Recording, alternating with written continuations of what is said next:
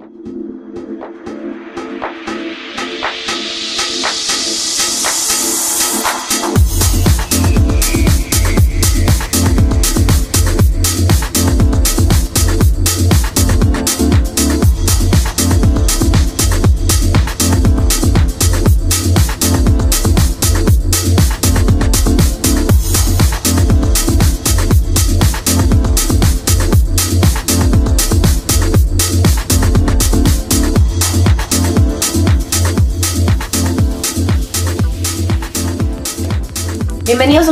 Del podcast contigo.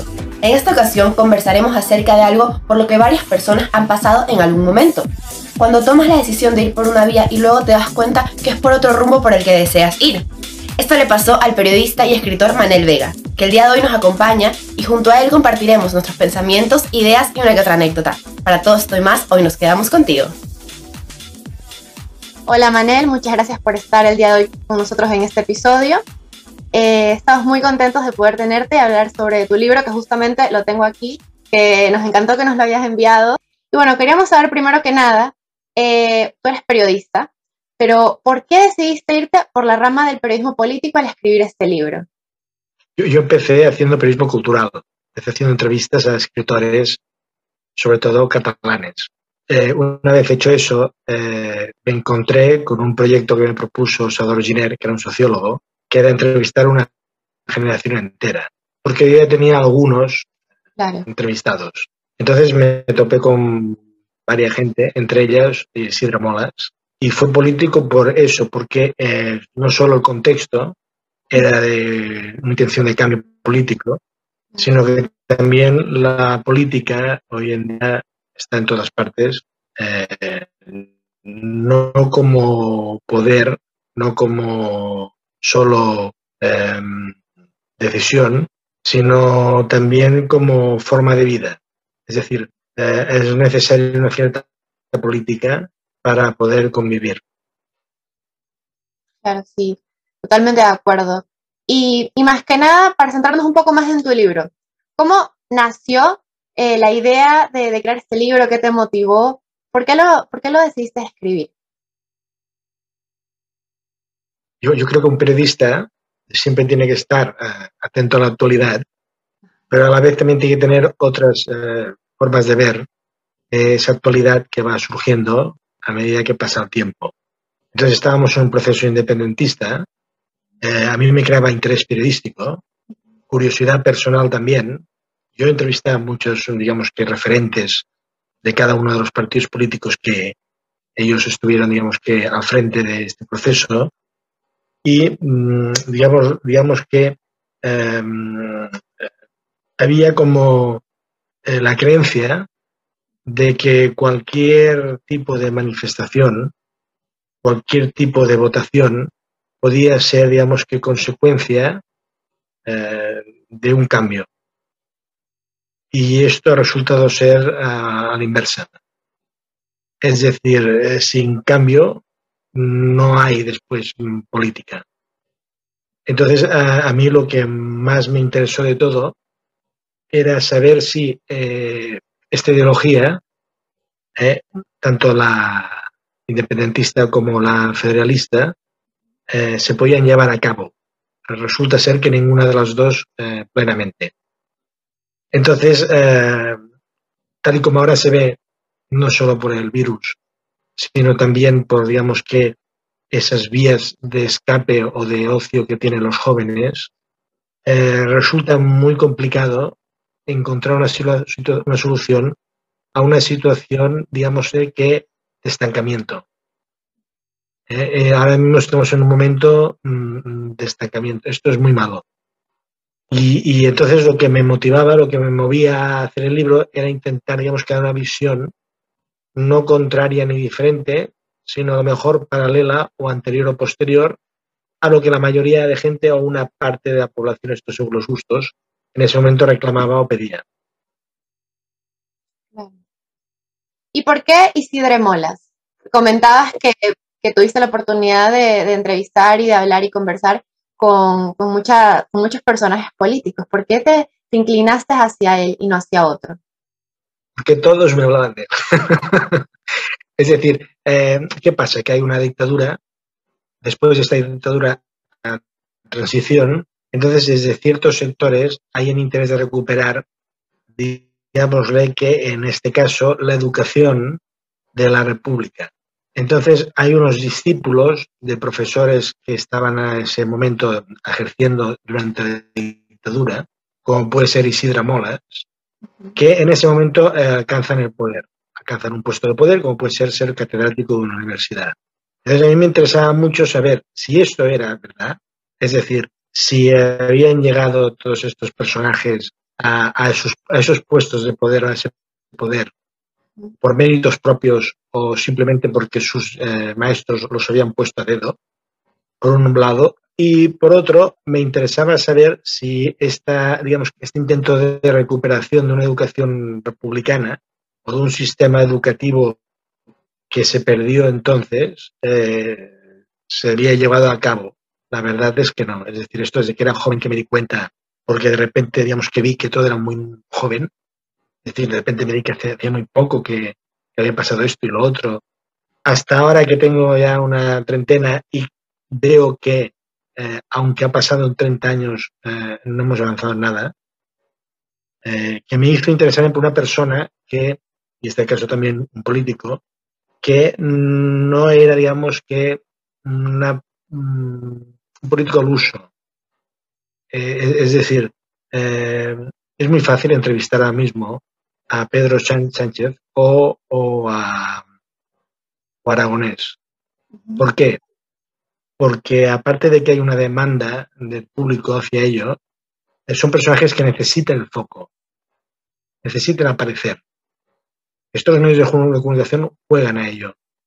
En cambio, hay persona que está jubilada o retirada, que más bien no quiere hablar de actualidad, o acaso esa actualidad le incomoda porque también tiene discípulos, que forman parte de ella, como él en su día lo fue de otros, pues a mí me creó mucho interés. Además, además eh, digamos que el hermano también era catedrático, se le consideraba un mandarín de la cultura. Quería ser como los escritores, como los periodistas, llegaban a esos puestos de poder y ese poder, acompañados o no de estos profesores y estos políticos que corren hoy en día. ¿Qué sería lo que podrías destacar? Así, si alguien te pregunta qué es lo que me podrías decir sobre tu libro para la gente que aún no lo ha leído, ¿qué sería lo primero que les dirías? A contracorriente. ¿Por qué? Un, suicidio. Hombre, porque lo más fácil hubiera sido cuando yo, por ejemplo, presenté mis credenciales y mi propuesta a la editorial Planeta, haber hecho caso, por ejemplo, a un director editorial y haber, digamos, que ha hecho un libro emocional. Vale. Es decir, ¿qué ha pasado durante todo este tiempo? Que ha habido, digamos, que una, un empuje, un ánimo hacia la venta y la creación de libros emocionales. Esto no quiere decir que este libro sea emocional, ¿eh? porque yo lo he hecho con las eh, tripas. Pero que es verdad que cuando tú lees un libro, eh, la emoción para ellos significa estar de parte. o sea, por eso hay un descrédito y una deslegitimación de la emoción hoy en día.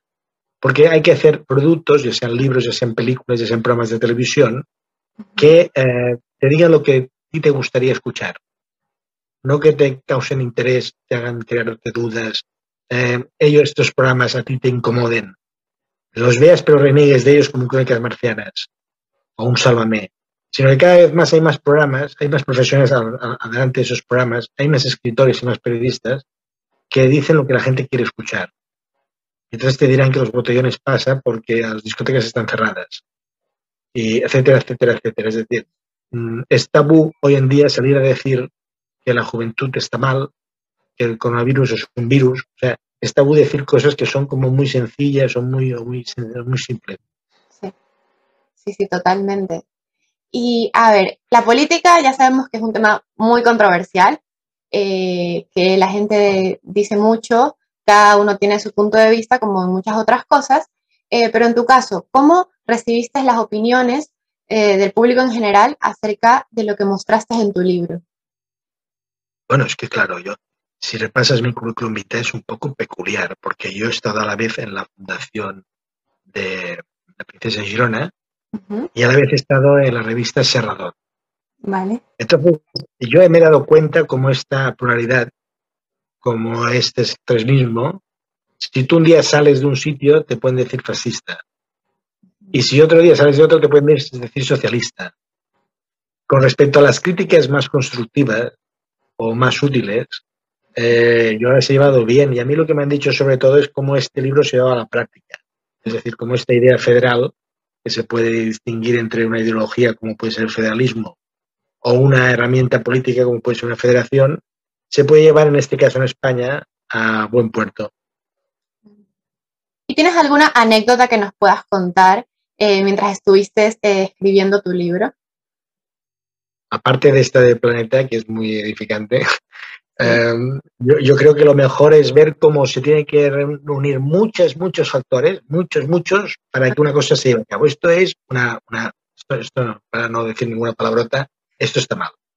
Es decir, los astros, los astros no se juntan cada día para hacer en este país cosas. Y aquí se han tenido que juntar la persona, el entrevistador, la editorial, el tema, los medios, eh, mi bagaje, el suyo, eh, el momento que Pedro Sánchez, digamos, que salió victorioso de eh, las mociones en censura.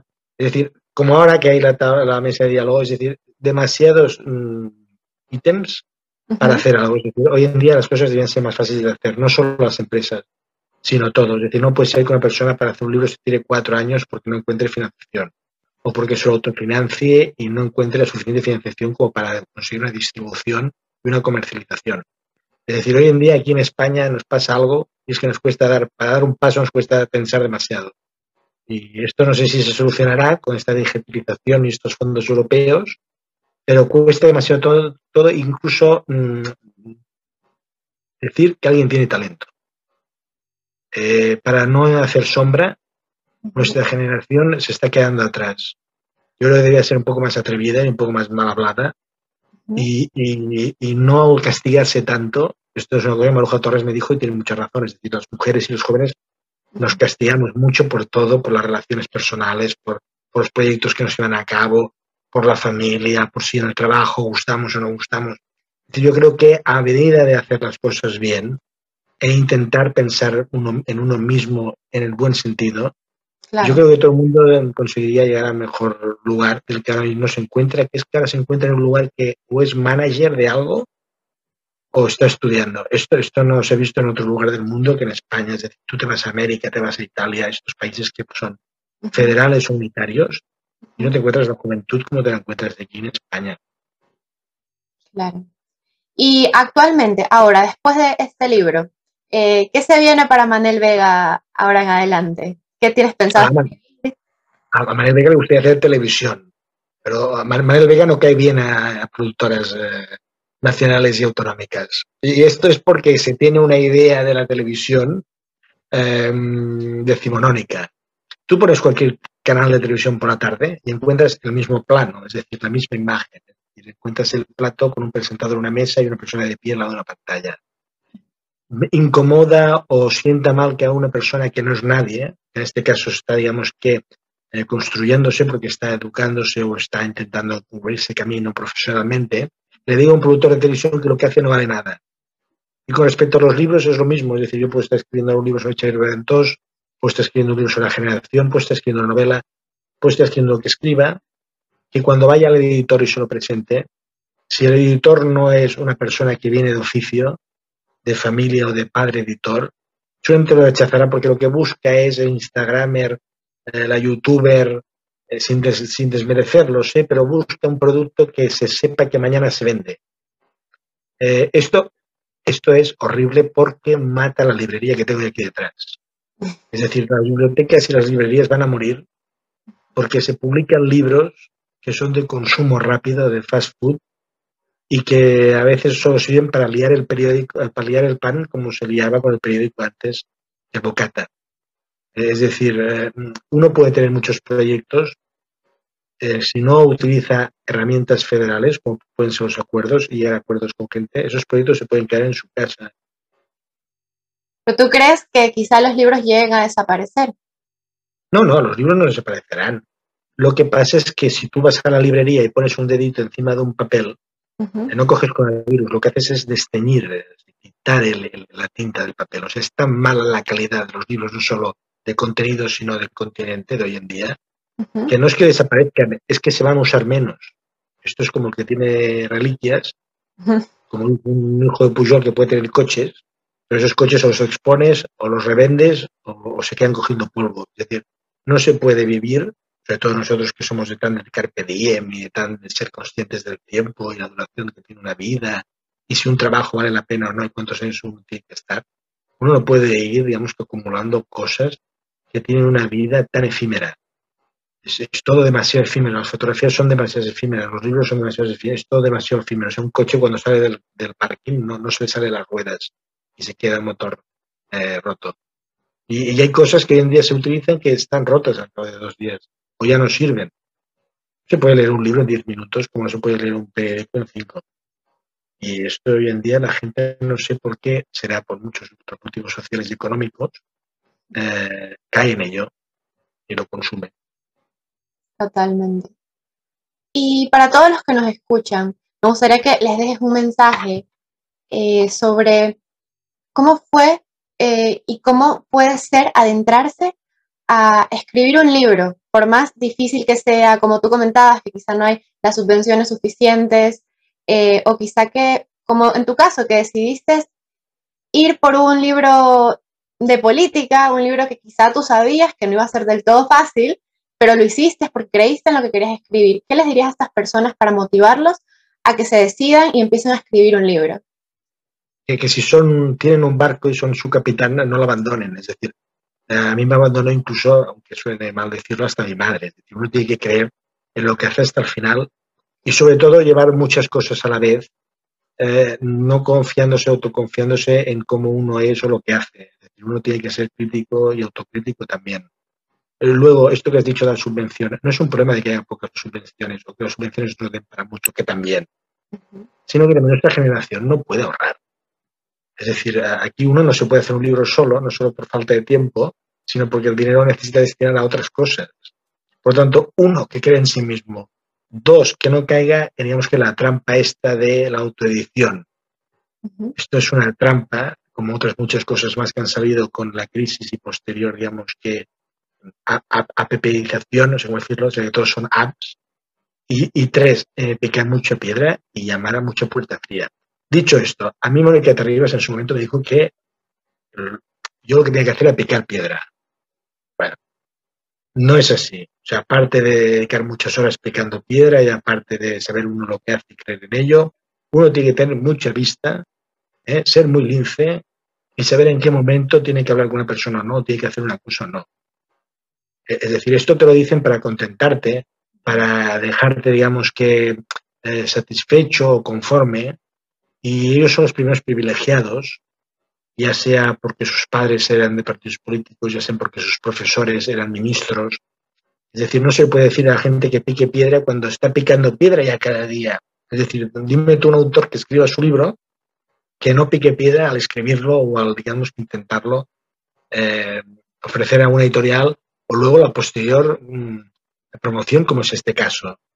Eh, es decir, uno no puede competir contra el planeta. Competir contra el planeta es haber estado dentro del planeta.